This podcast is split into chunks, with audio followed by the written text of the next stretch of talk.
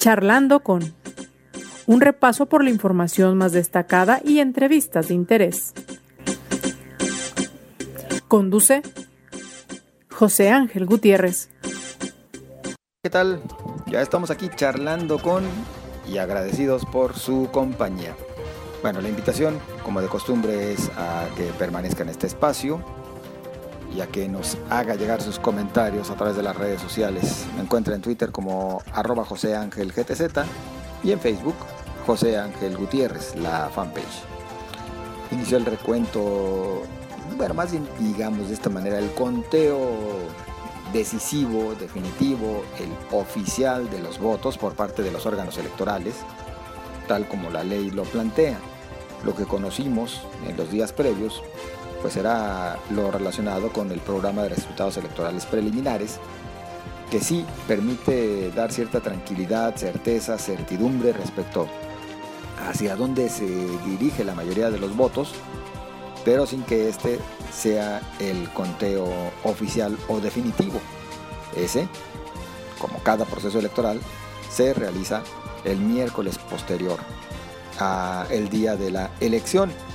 Así las cosas, iniciado el conteo, también se llegó a cifras de revisión de casillas en cantidad importante de tal suerte que tan solo para el proceso federal, la elección de diputaciones federales, 60% de las casillas sería contabilizado. Y en algunos municipios de Jalisco, por lo que refiere al proceso local, inclusive se ha determinado por lo cerrado de los resultados el conteo total de votos para poder definir ganadores. Bueno, todo esto sigue su curso. Nosotros estaremos platicando acerca de ello, por supuesto, en nuestro recorrido por parte de la información más destacada.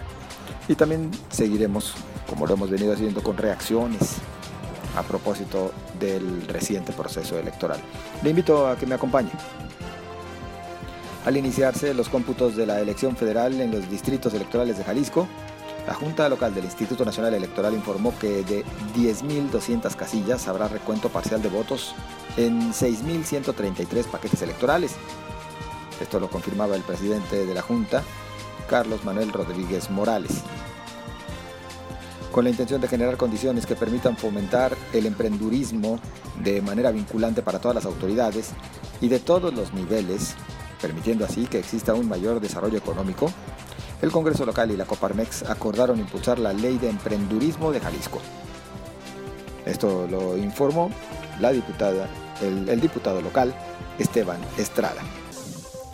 En el marco del Día Mundial del Donante de Sangre, los hospitales civiles de Guadalajara inician a partir del próximo 14 de junio la campaña de donación de sangre de manera altruista, ya que actualmente solo es el 3% de la población el que dona sangre de manera altruista y la mayoría de las personas lo realiza exclusivamente cuando un familiar va a realizarse alguna intervención quirúrgica o por reposición. Esto lo señaló Benjamín Becerra Rodríguez, director del nuevo Hospital Civil de Guadalajara, Juan Imenchaca.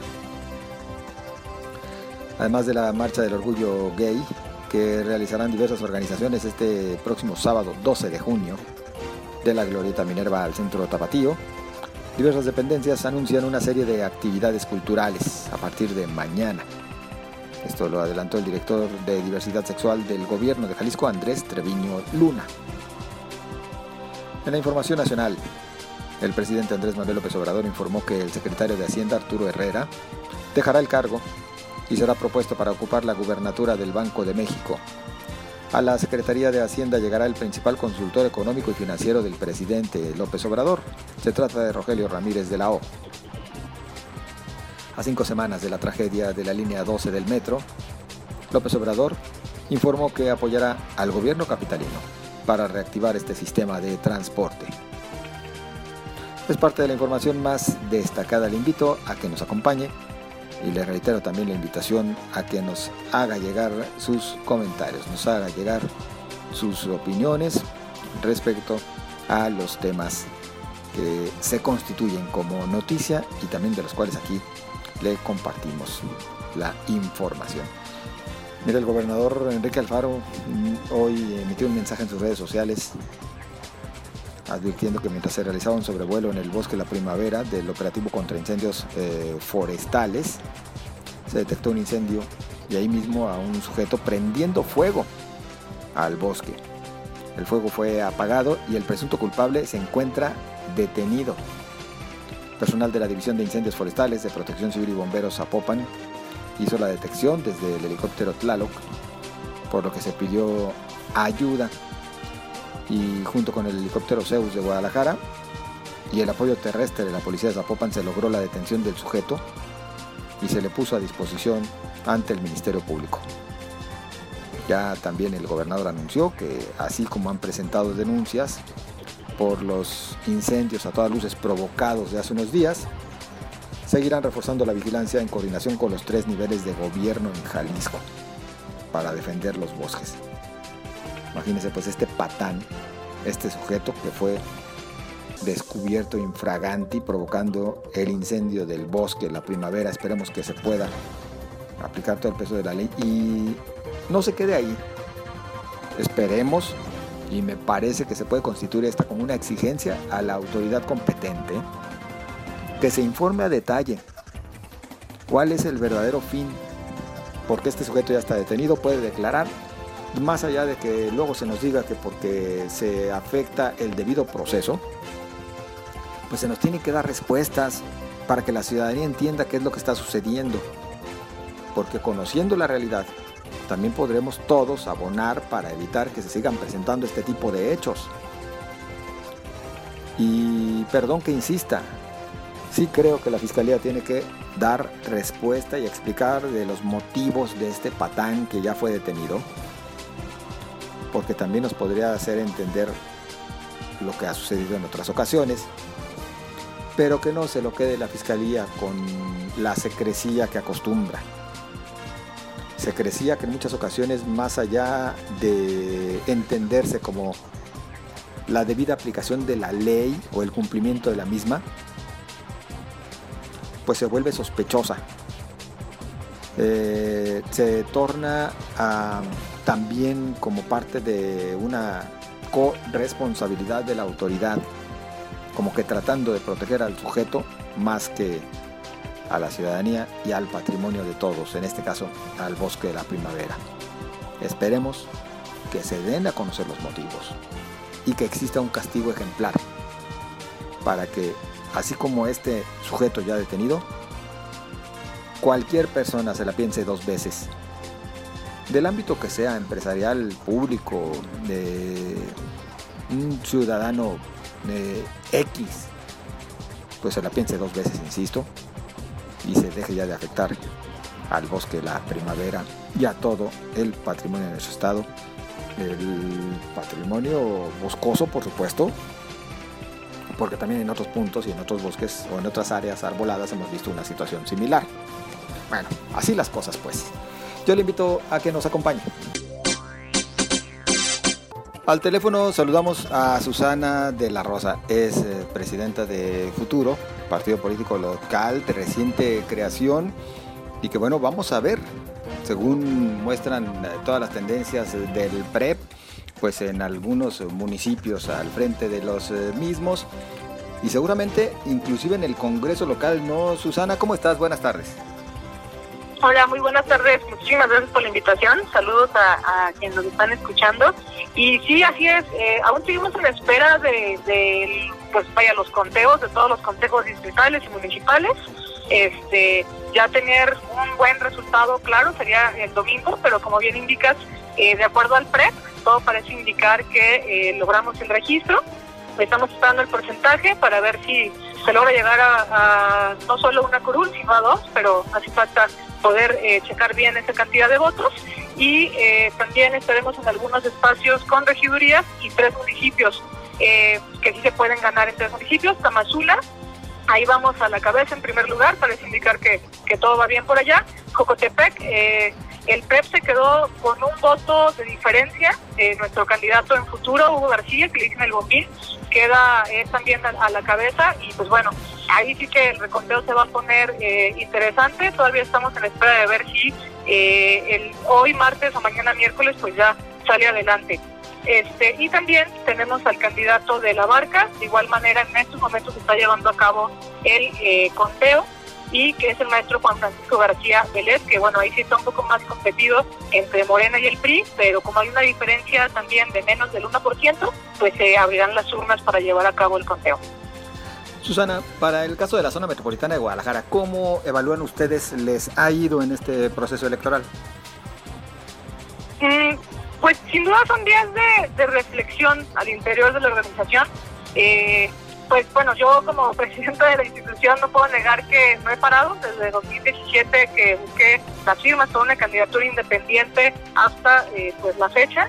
Ahora sí que ha sido correr, correr, este, buscar recolecta de firmas, llevar una elección, luego buscar el registro del partido político local con el algoritmo, con futuro, luego de nuevo una elección que llegó, llevamos seis meses de, existencia como, como institución eh, y sin duda pues hay mucho que reflexionar, que replantear, reagruparse, también eh, reconociendo pues eh, la necesidad de estrategias, la necesidad de reubicar lo que queremos que sea futuro y el arbolito para la población, para Jalisco y también lo que hemos recabado en todos los municipios de Jalisco, donde llegamos a participar, pues lo que la población también busca, ¿no? Entonces, eso es lo que hay que buscar. Si nos hizo falta, yo creo, eh, hacer un buen cálculo eh, de nuevo, como en 2018, de medir ahora sí que la, la sensación o la situación política a nivel nacional, ¿no? De nuevo quedamos en medio de una polarización entre eh, los dos partidos políticos que ahora pues, se ven con más fuerza en Jalisco, bueno, a nivel nacional y en Jalisco, que es Movimiento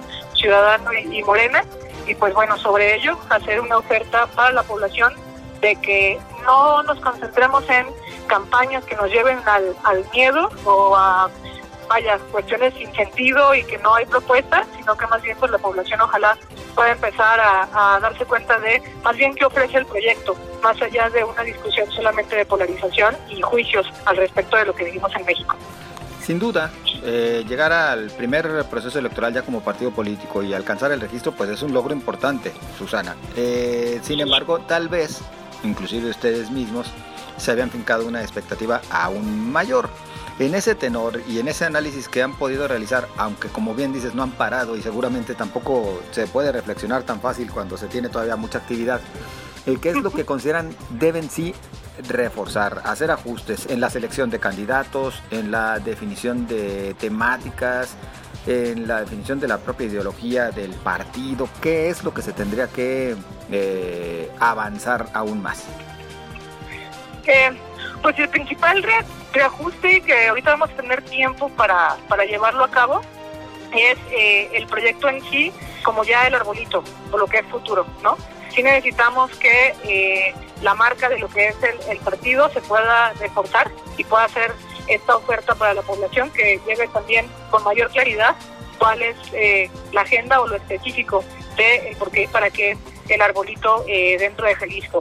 De igual manera, bueno, o sea, las candidaturas que participaban en este proceso electoral, así como personas que eh, se han sumado a este esfuerzo, sin duda estos tres años podrán apoyarnos para poder llevar una mejor eh, formación política, poder movernos también dentro de los espacios públicos y de debate para que puedan conocer mejor a eh, los rostros que están eh, adelante. Eso sí, al 100% eh, rostros ciudadanos prácticamente, ¿no? O su mayoría, que fue la primera ocasión en la que participaron y es una de las ofertas que también pues desde Futuro hemos planteado, pero que sin duda hace falta reforzar este pues vaya, los perfiles que se impulsan, no solamente como candidaturas, sino también las vocerías que eh, también van a ir surgiendo a partir de esta participación que ya tuvimos en 2021. Entonces, yo vería esos tres aspectos como principales a, repensar, a, trabajar y pues a seguir cosechando sobre los cultivados, ¿no? Eso es también parte de lo que eh, nos pone felices, ¿no? El, el lugar del registro ha sido un gran, gran avance, recordando que pues esta fuerza política ha crecido eh, pues sin deberle nada a algún poderoso cacique, estructura o sindicato, ¿no? Eh, más bien le debemos toda la gente que confiaba en nosotros y en nosotras y pues es importante mencionarles que no, no les vamos a fallar y vamos a aprovechar cada día para, para mejorar. Susana, eh, las preguntas obviamente van, con la mejor de las intenciones, pero sí te, te, plantearía, ¿fortaleza o debilidad el que se siga viendo a estas alturas a futuro como el partido de Kumamoto? Mm, a mi parecer, fortaleza. Es una fortaleza porque fue el primer valiente que levantó la mano en esta organización política, pero además de fortaleza, ahora ya toca una estrategia más amplia, ¿no? Eh, eh, es una, un objetivo que también nos hemos planteado y que no es tan fácil en un contexto, en un país en el que eh, se ve nada más por algunos personajes o se piensan algunos mesías, ¿no? Este, que se les da una expectativa muy amplia. Más bien ahora es aprovechar este perfil visible que ha sido un valiente, que ha hecho un gran, gran trabajo que también gracias a su participación es que hemos logrado tener esta casa que se llama Futuro y entonces ahora habrá que replantearse el poder buscar a distintos eh, rostros, ¿no? Creo que eh, tanto mi Susana Ochoa como yo, diferentes perfiles que han surgido también a lo largo de los años, podremos hacer ahora sí que un trabajo que más bien a partir de lo que proponemos, lo que somos eh, y quienes somos, podremos sumarle más bien al proyecto colectivo que es el arbolito. Y que en ese sentido yo secundaría, ¿eh? la realidad es que han logrado formar eh, otros eh, personajes y otros liderazgos, que seguramente lo que hará falta es pues eh, darlos a conocer aún más, difundirlos más, permitir que, se les conozca, porque bien mencionas, yo empato en lo que has citado de, Susana Ochoa, en tu caso particular, a ambas las hemos visto trabajando muchísimo por este proyecto llamado Futuro y seguro se integran ya otros nombres a esos liderazgos naturales del partido, ¿no? La propia candidata a Guadalajara, no sé cómo aprecie, ¿sí se queda ya de manera permanente en el movimiento? Eh, sí, pues a mi parecer, digo, por ahora sí, ella continúa en el movimiento. Dolores Pérez Oscarro, candidata a Guadalajara, también otro rostro muy valioso, Tania eh, Romero, que estuvo en la Comúnico. Ella también eh, ha sido alguien que ha dado gran fuerza a la organización, que ha puesto mente, corazón, cuerpo así que al frente y, ambas con una claridad ¿no? al respecto de lo que se debe de hacer y contentos porque también pues desde lo que implica ser mujeres haciendo política, ¿no? Así también distintas candidaturas pues a diputaciones y a municipios. Eh, los mismos tres compañeros que ahorita están buscando poder eh, llegar al, ayuntamiento, tanto de Jocotepec como de Tamazula, como de La Barca, pues suman también una diversidad que le ayuda bastante a, nuestro proyecto, ¿no? No nada más ya estamos en área metropolitana, sino que es un buen indicio de poder estar en diferentes espacios de todo el estado, es, parte del crecimiento que también hemos tenido. Eh, después de este proceso electoral, ¿en cuántos municipios se queda con presencia ya futuro, hablando de comités municipales? ¿De comités municipales? Sí. Eh, pues prácticamente estuvimos participando en alrededor de 60 comités municipales, pero sí se viene, o sea, actualmente, pero sí se viene una reestructuración de gente que se sumó de diferentes municipios al proyecto y entonces esperamos, pues ahora sí, eh, poder llevar a cabo una estrategia de reestructuración de comités y de buscar en los municipios donde nos hizo falta también tener ahí también representación de militancia, este, esperando ya lograr cubrir todo el estado de Jalisco los retos para los próximos tres años, porque bueno, todavía no termina esto del proceso 2021 y por supuesto que ya todo el mundo está pensando, planeando, proyectando para el 24. Susana, ¿cómo están ustedes avisorando las cosas? Mm, pues un gran reto será el poder plantear el proyecto también eh, como una oposición eh, sensata, ¿no? Y que también no va a ser un opositor, sino que aquellas ideas que suman al beneficio de las personas este, jaliscienses, ¿no? En, el aspecto de una mejora económica, una mejora en el desarrollo económico, este, una mejora en los servicios públicos, mejora en el medio ambiente, siempre vamos a estar ahí para poder sumarnos y lo que no indique que se sigue yendo hacia intereses de un solo grupo, pues lo estaremos señalando eh, desde los cabildos, desde eh, el Congreso y desde algunos ayuntamientos. Entonces, con gran esperanza es, es el como lo que se vislumbra y pues claro, tener un, proyecto más fuerte para el 2024, ¿no? Sería a la par fortalecer la institución y ya poder estar en espacios también públicos y de toma de decisión, pues demostrando y trabajando eh, pues lo que es el arbolito. Por último, de mi parte, ¿fue para ustedes entonces acertado haber realizado esta transición hasta convertirse en partido político? Mm, a mi parecer sí, sí fue acertado. Fue acertado en el sentido de poder regresar este, a una casa, ¿no? Sin duda las candidaturas independientes son una vía que vale la pena, pero también nos ha tocado vivirlo a cada una y una de nosotros. Y todavía hace falta hacer reformas al respecto. Eh, a mí me ilusiona, creo que podría trabajarse también algo dentro del Congreso al reformar la desigualdad que de todos modos se sigue viviendo en ese tipo de formas de participación y otras que podrían surgir. ¿no? Entonces, eh, creo que eso es lo importante y más allá de es partido político o candidatura independiente o agrupación política, este, analizar, que la población pueda analizar más bien cómo se están utilizando esas herramientas, esos vehículos para eh, llegar al poder. ¿no? Hemos visto a nivel nacional que personas que han participado con candidaturas independientes pues han decepcionado, ¿no? al contrario del trabajo que por ejemplo Pedro Kumamoto pudo realizar como diputado independiente, así como también ya la ciudadanía se está dando cuenta que hay partidos políticos que no les representan y ellos y ellas mismas ya pues les están quitando el registro, ¿no? Eso es parte también de lo que hay que valorar, checar y pues ahora sí que la ciudadanía es la que manda, así que a uno a uno le toca ser responsable eh, con el presupuesto público, obviamente que se recibe, con la institución que la sociedad te, te confía que seas, entonces eso es parte de lo que nosotros queremos trabajar. Susana, dije que era la última, pero ahora sí la última y me despido. El voto útil, tu visión acerca de esta figura que tanto se estuvo manejando durante las eh, recientes campañas y que pareciera, pues hubo ciudadanos que sí lo compraron, esto del llamado al voto útil. Pues lamentablemente se, se cayó en ello. Digo, no es, eh, creo que la ciudadanía más bien cayó en una preocupación, ¿no? Por esta misma polarización que se dio a nivel nacional.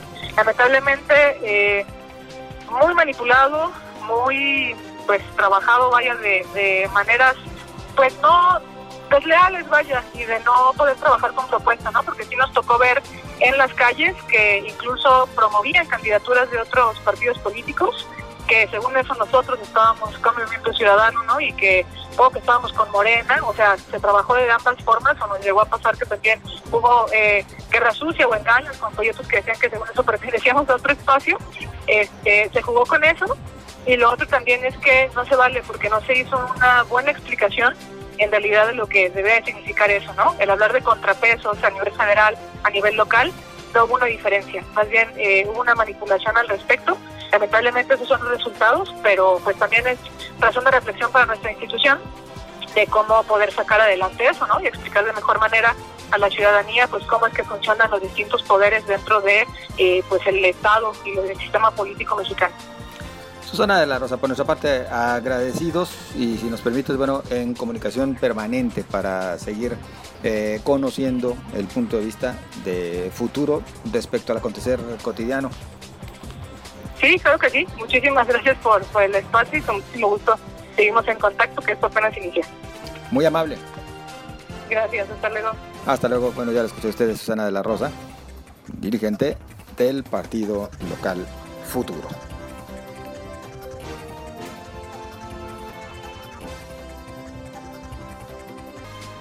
Llegamos así al final de este espacio. A usted muchas, muchas gracias por su atención. También le invito a que nos escuchemos mañana aquí charlando con. Pásela bien.